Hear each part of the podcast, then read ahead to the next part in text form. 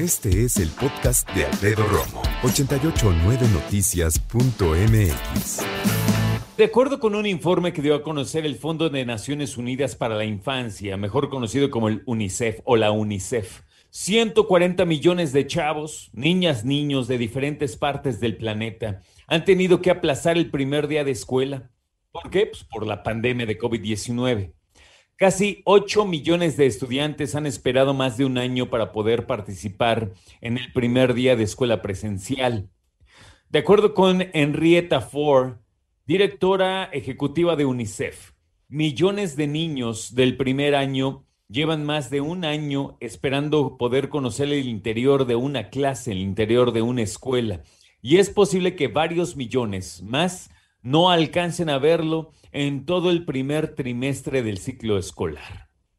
O sea, hay varias niñas y niños que apenas van a entrar a la primaria que no van a conocer la escuela en lo que resta de este año. No lo digo yo, ¿eh? lo dice la UNICEF.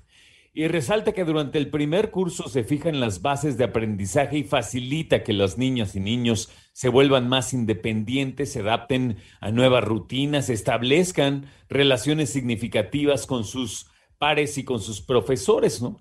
Además, los profesores identifican y abordan retrasos en el aprendizaje checan problemas de salud mental, caso de abuso que podría tener efecto negativo en el bienestar de los chavitos, las chavitas. Y déjame decirte que todos, estos, claros podrían ser efectos negativos entre los niños y las niñas. Ahora, las consecuencias que podrían estar asociadas al cierre de escuelas son las siguientes.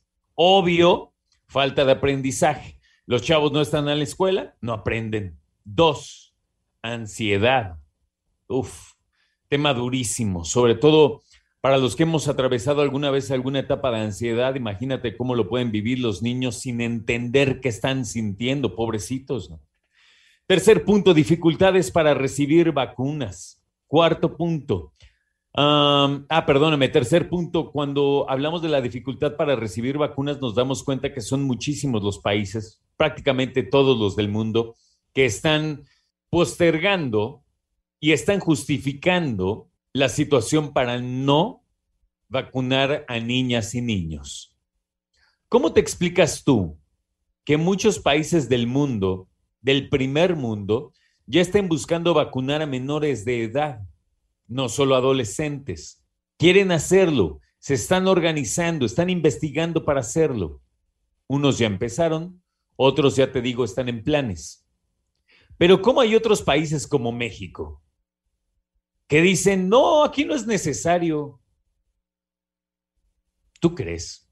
Obviamente yo no soy ninguna autoridad de salud, estoy muy lejos de serlo, pero la verdad es que si vemos la lógica y ves cómo algunos países empiezan a buscar la manera de vacunar a toda la población, bueno, entonces, claro que te gustaría que tus hijos, nuestros hijos, estuvieran inmunizados, ¿no?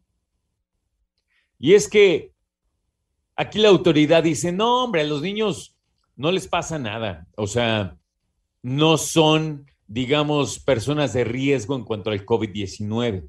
Eso dicen. Sin embargo, por otro lado, nos podamos dar cuenta que eso es lo que dicen. Sin embargo, muchos, muchas podrían decir, oye, mi hijo, mi hija tiene alguna enfermedad que los hace vulnerables, ¿no? Algún mal del corazón, Lamentablemente, los niños cuando padecen cáncer siempre es cáncer de la sangre, o sea, leucemia. A lo mejor tienen hipertensión, tal vez tienen diabetes. ¿Los niños? Sí, los niños. ¿Qué otra cosa podría ser una consecuencia en cuanto al cierre de escuela? Dice la UNICEF, el riesgo de caer en el abandono escolar. Este a mí me preocupa muchísimo, neta. Porque todo el mundo así como que, bueno, pero pues están sanos. No, es que no se trata de estar sanos. Nuestro país necesita mano de obra calificada, necesita personas estudiadas, necesita personas profesionistas para poder crecer.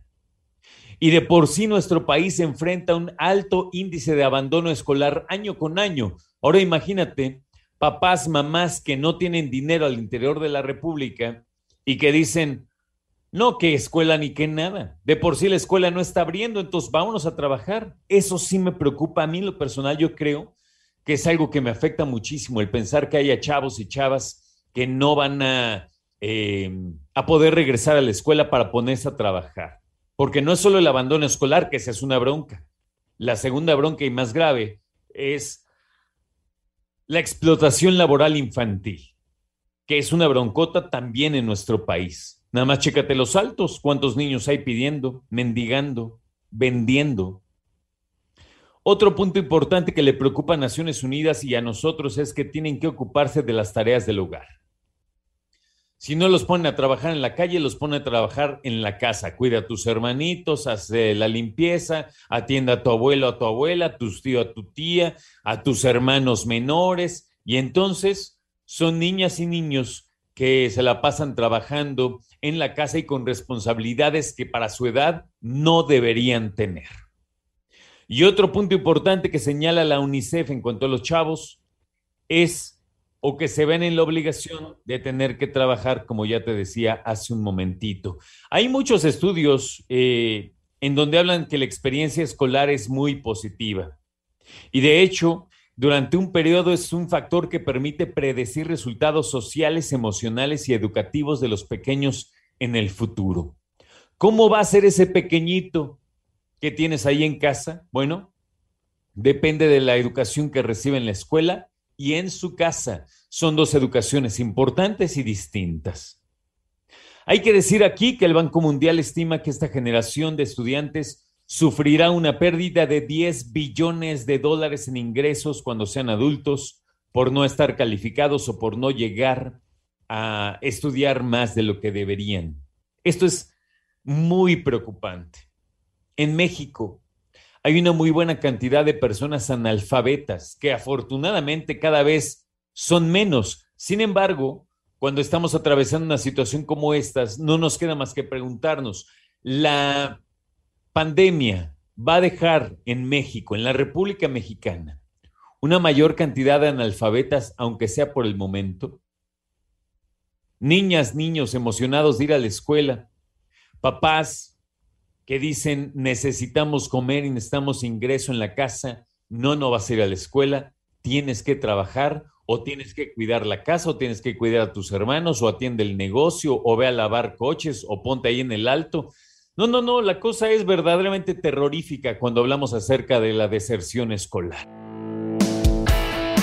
Escucha a Alfredo Romo donde quieras, cuando quieras. El podcast de Alfredo Romo en 889noticias.mx.